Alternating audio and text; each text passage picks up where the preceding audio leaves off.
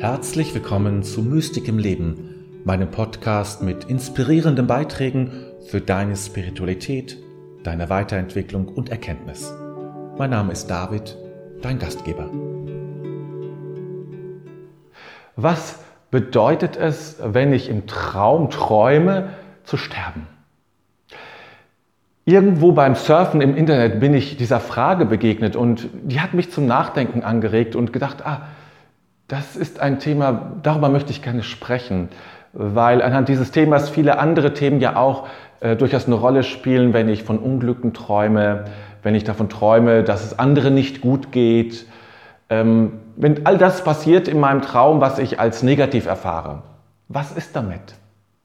Ist das eine Voraussage? Ist das etwas, was Zukunft mir deutet, was mir sagt, pass auf, du wirst sterben, du musst dich vorbereiten darauf, dass du stirbst? Oder wie können wir so einen, so einen drastischen Traum verstehen? Ich möchte zunächst ähm, ein wenig ausholen und erstmal grundsätzlich über das Träumen und den Traum mit dir sprechen.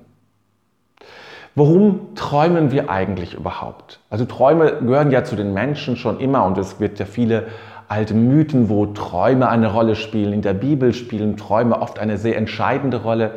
Es ist etwas, was dem Menschen zutiefst zu eigen ist. Wir brauchen Träume. Und oft sind Träume für Menschen ja auch etwas ja sehr rätselhaftes, aber auch beängstigendes, dass da etwas passiert in uns, was ich nicht unter Kontrolle habe.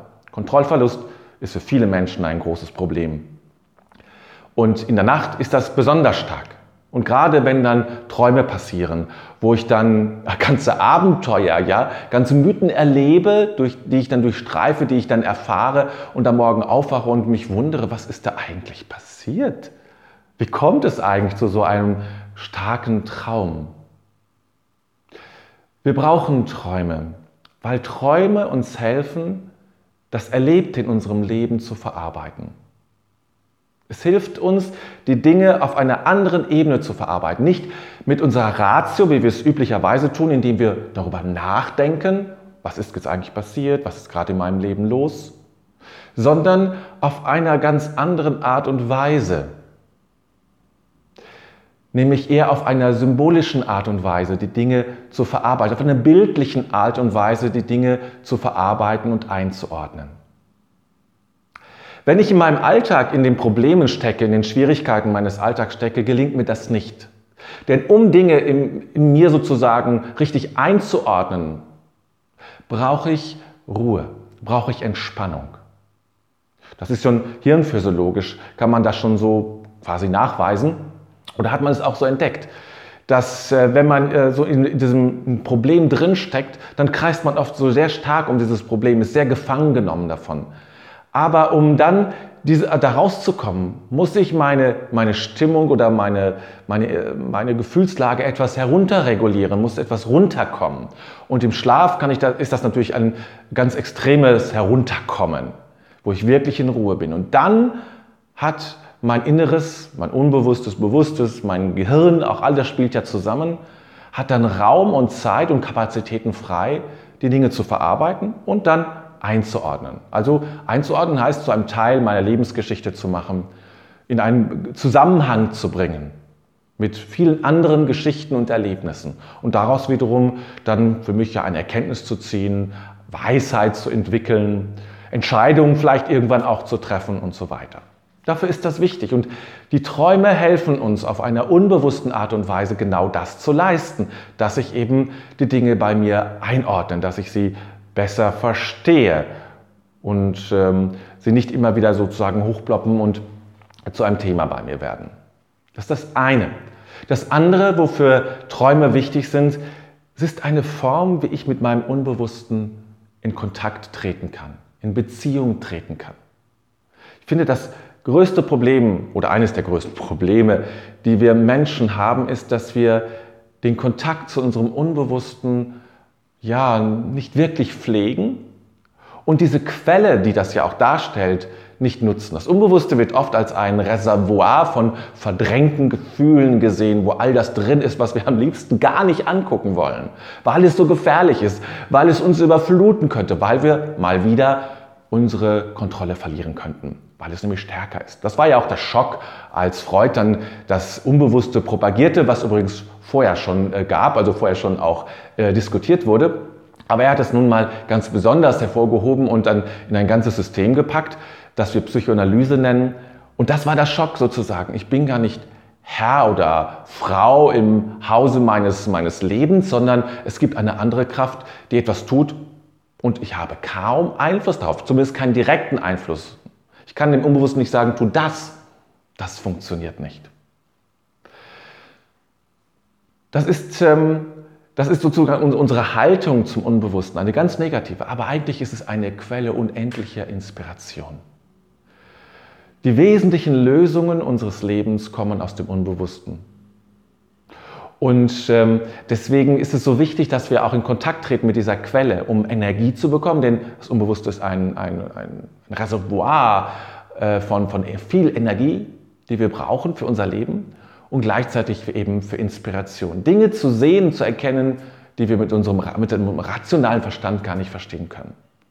Es ist wichtig für unsere Spiritualität in Kontakt zu treten mit unserem Unbewussten. Nur dann und nur wirklich nur dann können wir sagen, da hat ein Mensch Tiefe. Das ist die Tiefe, in die wir eintauchen müssen. Nicht umsonst wird in Träumen, aber eben auch in, ähm, in Märchen das Meer oder der See oft als Symbol für das Unbewusste genommen. Ja? Das ist die Tiefe, weil wir dort in die Tiefe gehen. Und die Anbindung der Spiritualität an diese unbewusste Energie und Kraft, das ist der Punkt, wo wir sagen, dieser Mensch hat Tiefe. Weil er aus, einem, aus einer Quelle schöpft, die sich nicht nur aus Rationalität, aus viel Angelesenem heraus speist. Dafür haben wir eben unsere, ja, unsere, unser Unbewusstes und das, die Träume äh, sind, sind, ein Teil davon, versuchen uns eben in Kontakt zu bringen. Ist der Ausdruck, ist die, die Fähigkeit oder die, der Versuch des Unbewussten, mit uns in Kontakt zu treten. Und so sollten wir das auch schätzen. Es gibt noch andere Wege, es gibt auch Wege, die wir nutzen können, um in Kontakt zu treten mit dem Unbewussten. Aber das ist nun heute nicht das Thema. Vielleicht bei einem späteren Video. Was passiert nun in uns, wenn wir solche Träume haben? Ich sterbe. Ja, ich sterbe. Ich kann mich erinnern, ich hatte vor einiger Zeit eine längere Phase Träume, die sich sehr kritisch mit, mit Kloster und so das alles auseinandersetzen. Ich dachte zwischendrin, mein Gott, was will mir mein Unbewusstsein jetzt sagen? Soll ich austreten oder was soll ich sagen? Und ähm, das hat mir natürlich erstmal Sorgen gemacht und da habe ich mir Gedanken drüber gemacht, ja. Und Angst wäre vielleicht zu viel gesagt, aber so eine etwas ja, skeptische, vorsichtige, ungute, ein ungutes Gefühl gemacht. Und wenn ich dann erst mir vorstelle, was ist, wenn ich davon träume zu sterben und dass vielleicht das Raum sehr real wirkt, also nicht so fantastisch wie manche Träume sind, sondern sehr real, dann bekommt man Angst. Man kann Angst bekommen weil man Träume dann versteht als eine Deutung in die Zukunft. Und die Bibel zum Beispiel hat uns das ja vielen deutlich gemacht. Äh, Im Alten Testament der Josef, also zwei Josefs, darum geht es heute, im Alten Testament der Josef beim Pharao, der hat ja geträumt sieben fette und sieben dürre Jahre. Und das hat er dem Pharao erzählt. Der Pharao war dankbar, konnte sieben, in sieben fetten Jahren große ähm, ja, Scheunen anlegen und, und, und Lager anlegen, um die sieben dürren Jahre zu überleben. Und das hat dem, dem Josef sehr genützt. Diese Fähigkeit, einen Traum zu verstehen. Und der andere Josef, der, äh, der Vater Jesu, Stiefvater, der hat ja geträumt, äh, geh mit meiner, mit, mit Jesus und mit Maria nach Ägypten, um dort, äh, damit ihr dort in Sicherheit seid. Auch zwei Träume, ganz klassisch, die etwas ähm, äh, deuten, andeuten, äh, was in der Zukunft passiert und was man jetzt zu tun hat. Das ist eine alte Vorstellung von Träumen. Das entspricht in der Regel nicht der modernen Auffassung von Traumdeutung. Und schon mal gar nicht, wenn es um den Tod geht. Es gibt sicherlich ganz wenige Ausnahmen, wo das mal sein kann, gerade wenn jemand vielleicht im Hospiz ist, ja. Da kann es schon mal sein, dass jemand dann davon träumt. In der Regel, und so 99,99999 Prozent, ist dem nicht so. Wie kann man es nur verstehen? Oder wie können wir überhaupt Träume verstehen? Träume können wir nur, wirklich nur wirklich verstehen, wenn wir sie auf, nicht auf einer faktischen Ebene verstehen, also wieder mit unserer Ratio drangehen, versuchen unsere Unbewusstes mit unserer Ratio zu verstehen, das, das wird nicht helfen. Das ist nämlich die, ähm, weil das Unbewusste natürlich nicht ähm, rational äh, agiert und von der auch nicht rational verstanden werden kann. Wir können und wir dürfen Träume nur auf einer symbolischen Ebene verstehen. Was heißt das? Symbolisch heißt, dass, dass, oder ein Symbol ist ein Zeichen, das für etwas anderes steht. Das heißt, das, was ich sehe, steht nicht für das, was es, was es augenscheinlich ist, offensichtlich ist, sondern für etwas anderes, womit es aber eine gewisse inhaltliche Verbindung hat.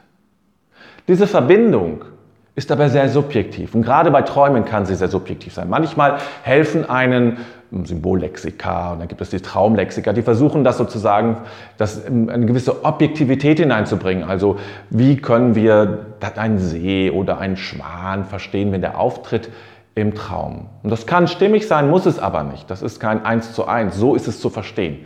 Dann wäre schon fast kein, kein, kein symbolischer Traum mehr oder kein Traum mehr, sondern wir können, müssen es als etwas Symbolisches verstehen. Auf der Symbolebene können und dürfen wir nur Träume verstehen. Es ist keine Voraussage in die Zukunft, sondern all das sind Bilder, die wir nur bildlich verstehen können. Und nur du, wenn du das, was auch immer du träumst, nur du kannst sagen, ja, so ist es zu verstehen. Du kannst noch so viele Traumdeuter besuchen und äh, äh, Analytiker besuchen, wer auch immer sich mit Träumen beschäftigt. Die können alle ein bisschen was sagen, aber nur du kannst sagen, stimmt. Weil die Stimmigkeit, also das Gefühl, das ist ein Körpergefühl, ja, jetzt spüre ich eine Resonanz, zeigt an, das bedeutet der Traum. Das Unbewusste meldet sich, wenn du den Punkt getroffen hast. Was bedeutet es also nun, wenn ich davon träume, zu sterben? Das ist erstmal ein krasses Bild. Ja, ein krasses Bild, finde ich. Und was kann es bedeuten? Nun, als erstes müssen wir den Tod als etwas verstehen.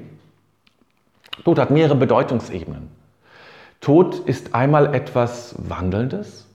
Wir verändern uns. Wir, gerade wenn man das religiös oder spirituell sieht, ist es ja etwas, wo ich von einem Zustand des Daseins in einen anderen wechsle. Ich verwandle mich. Auch äh, eine, ein Schmetterling oder eine Raupe vielmehr, kann man sagen, stirbt in gewisser Weise. Die Raupe als Raupe stirbt und steht als Schmetterling wieder auf. Auch dort ist ein Sterbeprozess. Jede Blume stirbt oder jeder Baum in gewisser Hinsicht stirbt vielleicht auch, könnte man fast so sagen, ja, geht vielleicht ein bisschen zu weit, aber eine Blume stirbt und blüht dann vielleicht wieder auf im nächsten Jahr. Sterben heißt wandeln. Und wenn du davon träumst, dass du stirbst, kann es sein, dass etwas sich wandeln will in deinem Leben das Veränderung sucht, dass da etwas ist, was sagt, ich möchte jetzt, dass du das eine aufgibst, um das andere zu nehmen. Das kann es bedeuten. Wenn du, wenn du träumst, dass du stirbst, kann es heißen, Wandlung, Veränderung ist angesagt. Also auch die Ermutigung, mach, geh, es ist zu weit. Und damit zusammenhängt auch eine, äh, eine das ist fast logisch, ja, etwas möchte vielleicht auch gehen. Auch das ist eine Bedeutungsebene, wenn du davon träumst, zu sterben. Vielleicht möchte etwas aus deinem Leben gehen. Sterben in gewisser Weise. Etwas, was seinen Dienst getan hat, aber jetzt einfach überflüssig ist. Du hältst vielleicht noch daran fest, wie an alte Gewohnheiten, die man kennt, aber eigentlich geht es darum, jetzt das loszulassen, zu sagen, okay, es ist soweit. Ich lasse das los. Und es gibt noch eine andere Ebene. Sterben, wandeln, vielleicht möchte etwas Neues leben. Wenn das Neues leben will, muss manchmal etwas Altes sterben.